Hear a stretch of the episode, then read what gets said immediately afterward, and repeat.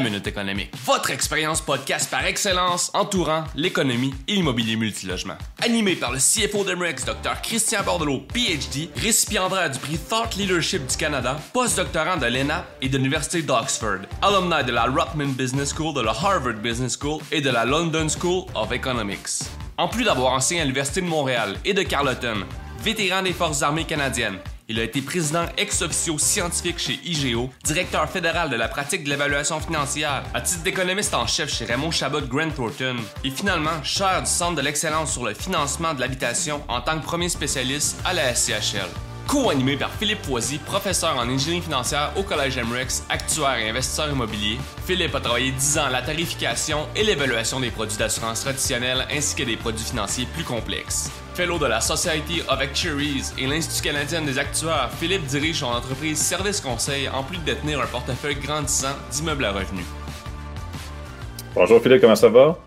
Ça va toi? Écoute, euh, aujourd'hui, on a un sujet quand même euh, euh, excitant et qui est en lien avec on essaie toujours de créer un axe intégrateur dans ce qu'on fait. les gens ne le savent pas, on passe beaucoup de temps avant et après les émissions pour parler de, qu'est-ce qu'on va parler puis comment on va structurer ça. Et là, on veut parler, dans le fond, du marché de l'emploi, qui est une des composantes de l'inflation qu'on a vu dans l'épisode précédent.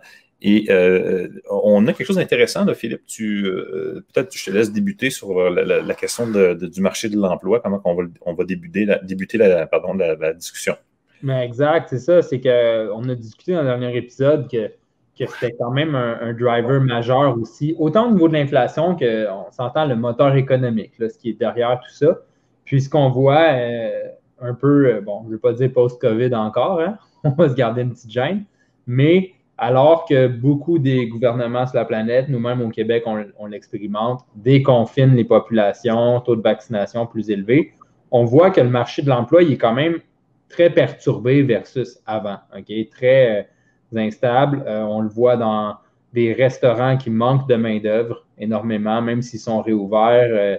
Euh, j'étais allé au cinéma dernièrement, clairement, il y avait, il y avait de la misère à recruter aussi là-bas. Euh, puis après ça, on pourrait te, mentionner dans le dernier épisode l'industrie touristique qui, qui, demande de réouvrir les frontières, mais que dans le fond, il y a justement plein de gens de cette industrie-là, euh, soit qui ne travaillent pas encore ou qui se sont relocalisés ailleurs. On voit comme un déséquilibre euh, dans la main-d'œuvre, dans notre économie. je pense que. Déjà avant la COVID, il y avait une pénurie de main-d'œuvre, le monde s'entendait pour le dire. On encourageait beaucoup l'immigration pour combler ces besoins-là, notre croissance économique. Là, ce qu'on voit, c'est qu'avec ce qu'on vient de vivre dans les derniers mois, crise sanitaire et tout, en plus d'une pénurie de main-d'œuvre, on a encore ça euh, amplifié, on pourrait dire. Puis en plus, il y a comme un, genre de déséquilibre entre les différents secteurs. Puis il y a toutes sortes de, métiers qu'on va nommer un métier, mettons, euh, ce soit un électricien, euh, que ce soit dans la construction, qui sont déjà pleinement bookés vu que l'économie roule à, fond là-dedans, que ce soit dans les restaurants qui ont de la misère à engager, on, voit, euh, on voit les défis, on va appeler ça de même, puis justement, c'est à Minute économique, c'est ça qu'on veut souvent adresser puis expliquer à nos auditeurs. C'est quoi les défis actuels? C'est quoi, comment comprendre un peu ce qui se passe? Ben, tu sais, il y, a définitivement des défis au niveau de la pénurie de main-d'œuvre, marché de l'emploi, c'est quoi l'impact sur euh, l'immobilier là-dedans, l'impact sur les mesures économiques qui ont été prises par le gouvernement pour stimuler euh, un peu euh, l'emploi ou le manque de revenus causé par les, confinements. On parle de la PCU, des subventions aux entreprises. puis un petit peu comme tu disais dans le dernier épisode sur l'inflation, la Banque du Canada puis la Fed avec le taux d'intérêt qui ont une mesure unilatérale qui s'applique à toutes. On a eu un petit peu ça aussi au niveau des, mesures pour stimuler l'économie pendant les confinements. Euh, aujourd'hui, on, voit tous les effets de ça, puis on voit aussi les défis au niveau du marché de l'emploi. C'est un petit peu ça euh, aujourd'hui qu'on qu'on va vouloir approfondir. Donc, si on rentre dans, dans le cœur de tout ça, quel a été l'impact le plus dramatique d'un point de vue quantitatif des mesures sanitaires au niveau de l'emploi, de la main-d'œuvre? Euh, moi, je, encore là, euh, on rentre dans les opinions personnelles.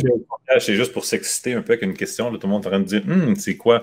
C'est-tu, euh, il y a moins de, serveurs? C'est-tu la, la, PCU Qu'est-ce que c'est? L'impact le, plus dramatique. Tu, D'ailleurs, un, indice, tu l'as dit, tu as utilisé le mot précédemment. Donc, on, on, on, on, utilise, pas on utilisait, pas on espérait, mais on, on dépend beaucoup de ça. On dépend beaucoup de quoi? euh... l'immigration. Oui, oui, oui, oui, exact. C'est vrai, non, c'est exact. Qu'est-ce qu'on a fait lorsqu'on a fermé les frontières, puis on a fermé la frontière terrestre et tout ça, puis les mesures, puis les interdictions de voyager? Ça a eu un impact sur l'immigration. Et on a, euh, puis même euh, travailleurs étrangers cet été, ça a eu des impacts. Euh, beaucoup de, de, producteurs qui n'ont pas de gens pour travailler. Le, père de, ma conjointe est fermier, une ferme. Il est pour mm-hmm. ça cet été. Donc là, c'est comment c'est un peu un défi qu'ils ont. là. C'est comme il espère que tous ses enfants vont venir aider à ramasser ça parce qu'il n'y a pas personne. Ah, parce que les étudiants il aussi. Il y en a une qui est avocate, l'autre est police, l'autre est. Bon, tu ne peux pas venir à la ferme de même. Euh, mais euh, c'est un enjeu. Euh, et, donc là, l'immigration, ça, c'était un des très, très gros enjeux. Ensuite, on a eu quoi? On a eu l'impact de mesures, donc comme la PCU, la fameuse PCU, qui a fait en sorte qu'une large frange de la population a cessé de travailler ou a cessé de chercher de l'emploi. Donc, c'est désengagé volontairement euh, du système. Donc, ça, c'est la PCU. Et à travers ça, euh, on a eu aussi des mesures ciblées pour les étudiants donc, euh, euh, euh, justement, des étudiants qui auraient pu travailler, qui auraient normalement recherché du travail, se sont complètement désengagés, ont fait de la, Switch, de la Xbox, de la PlayStation, toutes les, toutes les exact. donc, sur... leur jeunesse. Oui. En plus, on a eu ben, les impacts de la COVID sur les commerces qui a fait en sorte qu'on a mis à pied des gens. Puis, il y a une partie de ces gens-là qui répondent à des programmes de viens faire cette formation-là pour 675 dollars par semaine, payé par le gouvernement du Québec pour te reformer. Donc là, ce, serveur-là, ce boss boy-là, cette personne-là n'est plus sur le marché de l'emploi. Elle est payée à se reformer à un nouveau cours.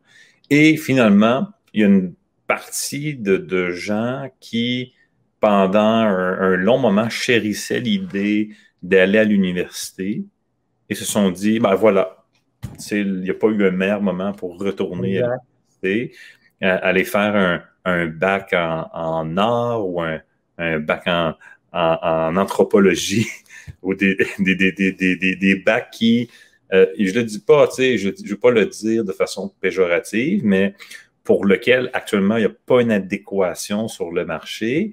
Et ça fait en sorte qu'encore là, on vient retirer des ressources humaines du marché qui vont aller faire une formation et suite à cette formation-là, euh, reviennent sur le marché, veulent être payés plus cher. Euh, malheureusement, le marché ne veut pas les payer plus cher parce que, bon, tu as ton bac en or, mais c'est tel que tel. Et ça fait en sorte que ça crée ce qu'on appelle de la friction hein, dans le marché de l'emploi. Donc, euh, la personne qui devrait vraiment prendre cet emploi-là, mais elle va le refuser en pensant qu'un autre emploi plus rémunérateur qui reconnaîtra son baccalauréat va surgir. Et, ça, ça amène de la friction dans le marché. Euh, donc ça, c'est, disons, c'est les, composantes un peu de notre marché de l'emploi, là, euh, affectées hein, par, euh, par la COVID. Toi, tu, Bon, maintenant qu'on a dit ça, ben, c'est, beau de le dire, là, mais comment la, comment disons, ce, ces mouvements-là dans le marché de l'emploi, quel impact que ça a avec l'immobilier? Bien, on pense qu'il peut en avoir plusieurs. Euh, on parle beaucoup du, marché immobilier qui était en effervescence. Euh, on parle, bon, il y a le monde qui sont euh, restés chez eux, payés, puis il y en a qui en avaient vraiment besoin, puis il y en a d'autres que c'était moins nécessaire, on va se le dire ben, tous ces gens-là aussi il y en a qui ont beaucoup épargné à cause de ça, qui ont causé, qui ont causé le, une, partie du boom immobilier. après ça, on parle vraiment de, de changement. On parlait de ce qui était temporaire puis ce qui était comme plus permanent, OK, ce qui est structurel puis ce qui l'est moins. Puis il y a quand même des gens, tu sais, comme, mettons, qui étaient serveurs dans des restaurants, que si on pris un an-là pour étudier un autre métier, se former, puis nécessairement, peut-être quelque chose qui est, qui est nécessaire, encore là, on restructure quand même de façon permanente. Si tu n'as pas quelqu'un pour venir remplacer le serveur actuel ou la main-d'œuvre, que ce soit dans la restauration, le tourisme ou les autres euh, secteurs plus affectés, ben, on disait qu'on dépendait beaucoup de l'immigration. Pour... Ben là, on vient quand même de restructurer de façon permanente ces choses-là. Donc, une partie des gens qui ont perdu leur emploi. Donc, au niveau du marché de l'immobilier, ça fait en sorte que dans le cycle de vie qu'on voit en immobilier, bon, euh, euh, ils vont être étudiants, tu loues, après ça, tu, bon, tu loues, puis là, il y en a qui vont, dans une certaine catégorie, vont ensuite passer à l'achat d'une première résidence. Il y a beaucoup de gens qui n'ont pas pu faire l'achat d'une première résidence comme ils l'auraient fait normalement. Donc ça, ça a eu un impact à ce niveau-là. Ils sont restés dans le marché locatif. Euh, il y a une partie de gens qui, eux, étaient déjà peut-être un petit peu plus, je ne veux pas dire avancés, mais donc étaient dans une, un niveau un peu différent et pour eux, le télétravail, ça a augmenté leur budget constraint. Ils ont été capables soit de changer de propriété ou de faire des agrandissements, des modifications, des piscines, des ci, des ça. Donc, euh, ça, ça a eu un impact aussi. Euh, au niveau de, euh, du locatif, plusieurs locataires qui se sont retrouvés aussi avec plus de sous pour toutes sortes de raisons. soit justement qu'ils ont continué à travailler, mais ils n'allaient plus au bureau. il y en a qui étaient euh, euh, sur des programmes sociaux qui, recevaient la PCU quand même. Il y a toutes sortes d'affaires qui s'est passé. Et euh, il y a des gens qui ont été capables soit de prendre des logements plus grands ou d'économiser, etc. donc, ça, il y a toutes sortes de choses qui s'est passé comme ça au niveau de l'emploi. Et ça a eu un impact dans l'immobilier. Puis ultimement, bien, ça vient affecter les indices qu'on a de taux d'inoccupation, de ci, de ça, parce que s'il y a plus de gens qui restent dans le locatif parce qu'ils ne peuvent plus acheter, euh, ben, automatiquement, toute chose étant par ailleurs, ton taux d'inoccupation va, va fluctuer en fonction de ça. Évidemment, tu construis peut-être plus, peut-être moins, puis il y a d'autres choses, mais on dit toute chose étant par ailleurs. Juste ce facteur va avoir une relation ici. Euh, donc, il y a ça. Et qu'est-ce qu'il y aurait d'autre, selon toi, comme impact par rapport à ce qu'on a discuté sur le marché de l'emploi? Bien, c'est sûr qu'il y a différents. Euh, puis là, après ça, ça prendrait comme plus d'analyse dans les données. Euh, mais c'est là que ça pourrait être spécial dans deux, trois ans de voir à quel point cette main-d'œuvre-là, une portion s'est restructurée. On parle du serveur qui a étudié pour un autre métier. Puis là, on, a fait euh, la mention, mettons, de, de baccalauréat aux formations qui sont peut-être moins payantes ou moins besoin dans notre société, euh, dans notre format de, capitaliste, de dire que, mettons, telle, telle formation c'est beau, c'est des connaissances, c'est le fun, mais tu sais, c'est pas nécessairement monnayable autant. Mais on a aussi, mettons, euh, les gens qui se sont restructurés pour se reformer dans des secteurs qui sont, vont être plus payants pour eux, puis qu'ultimement vont peut-être changer leur, leur salaire euh, futur, leur pouvoir d'achat futur. Euh, c'est comme un peu, c'est là que puis encore là, on garde en tête derrière le, manque d'immigration pendant cette période-là, le rattrapage qui va être à refaire. Mais c'est une place où est-ce que la main-d'œuvre peut s'être restructurée à un certain niveau. Puis ça, ça a un impact sur le marché locatif au niveau du pouvoir d'achat, le pouvoir d'avoir des, meilleurs loyers, comme tu disais, plus grands, euh, au niveau du pouvoir d'achat aussi pour le résidentiel, d'ici deux, trois ans. Fait que ça, c'est des impacts qui, je crois, au niveau du marché de l'emploi, vont être euh, intéressants à voir. Puis là, après ça aussi, c'est quoi l'impact euh, sur ces marchés-là qui ont plus été affectés par la crise. On parle des restaurants, du tourisme, qui justement se ramassent encore plus qu'avant en pénurie de main-d'œuvre. c'est quoi qui va arriver au salaire puis au coût des assiettes aussi, en bout de ligne, parce qu'on sait que si les salaires la plupart du monde qui sont retournés au resto depuis le, le, déconfinement, on peut remarquer que c'était pas mal plus cher qu'avant aussi. Là. On a parlé d'inflation dans notre dernier épisode. Fait qu'on voit, on revient aussi au fait que la main-d'œuvre, comment que la main-d'œuvre est structurée dans l'économie. On, fait le lien avec notre autre épisode sur l'inflation, mais si on, revient à l'immobilier, c'est que la game change au niveau du pouvoir d'achat et au niveau des, budget constraints des gens encore qu'on ramène dans l'immobilier. Euh, euh, évidemment, la limitation va, reprendre. Mm-hmm. Ça va avoir un impact aussi. Euh, et, le marché de l'emploi, mais évidemment, les, entreprises, tout ça, ça, va redémarrer, ça va prendre un certain temps, un certain ajustement. Mais, tu sais, on voit que euh, il y a un, pouvoir d'achat qui augmente dans certaines catégories euh, euh, de gens qui étaient en location qui normalement auraient dû passer à la propriété. Mais dans le fond, le seuil de revenus de la dernière catégorie locative a augmenté. Et ça, c'est quelque chose que très, très peu de journalistes abordent. Euh, tout le des, des loyers à 1500 mais encore faut-il être capable de les payer. Comment, comment on fait pour payer ces loyers? Ben, c'est parce que nos revenus sont rendus là. Les gens qui euh, sont sur le marché produit des logements locatifs sont très sophistiqués, connaissent les revenus euh, euh, potentiels et ça mm-hmm. et ça, en grande partie, c'est dû au fait que la crise a fait en sorte qu'il y a eu une excitation immobilière qui a fait en sorte que le gouvernement a introduit des mesures qui rendent l'accès à la propriété plus difficile. Ce qui fait en sorte que le plafond de la dernière catégorie locative, ne pouvant bouger, augmente.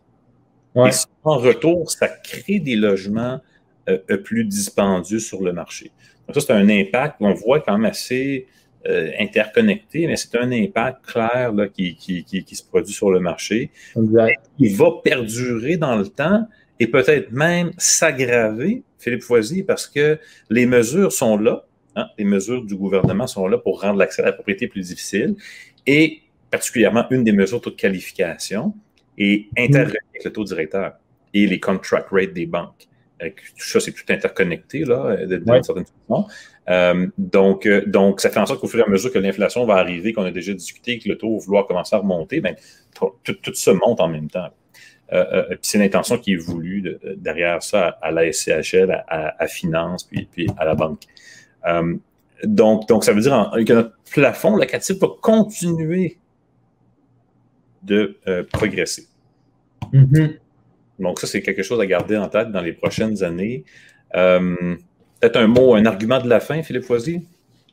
ben, moi, je dirais, tu sais, on, a, parlé dans les derniers épisodes beaucoup de comment il y a l'instabilité puis des, des, changements, des fois structurels, des fois temporaires au niveau de la main-d'œuvre, je pense que ça va être important pour tous les investisseurs immobiliers de suivre ce qui se passe au niveau de la situation économique. Euh, c'est qui nos locataires? C'est où qui travaillent? De, bien comprendre le marché de l'emploi. Mettons qu'on se restreint au Québec dans, dans nos analyses, mais commençons par bien comprendre ce qui se passe ici, euh, qui est quand même similaire à beaucoup d'autres places, parce qu'on a vécu des choses similaires dans, les 12 derniers mois. Mais euh, ça devient vraiment important pour les gens de, bien comprendre ce qui se passe au niveau des situations d'emploi parce que comme on vient de le, dire, ça, ça, a un impact direct sur l'immobilier, sur vos investissements, sur euh, votre revenu locatif potentiel, justement. Puis, euh, ultimement, on sait aussi que l'accès à la propriété, le dernier point que tu as fait, qui se restreint de plus en plus, puis que le gap augmente de plus en plus là, pour euh, réussir à y accéder. Ben ça, laisse plus de locataires sur le marché. Ça change l'équilibre, pas naturel, mais l'équilibre qu'il y avait dans les 10-15 dernières années, qui est différent de celui des années 80 et tout, mais ça change le paysage, puis ça, ça se découle du marché de l'emploi, puis de ce qu'on vit actuellement. Là. Évidemment, ça va sans dire, mais le marché de l'emploi, euh, il y a des variations locales. Sherbrooke, Gatineau, Montréal, Rive-Sud, Québec serait différent. Québec une ville de fonctionnaires, etc. Donc, il y a vraiment des, distinctions. Et je pense que si on veut euh, être sophistiqué en immobilier, il faut être capable d'aller au-delà du simple chiffrier, être capable de comprendre le marché de l'emploi, être capable de comprendre où toutes ces choses-là s'en vont.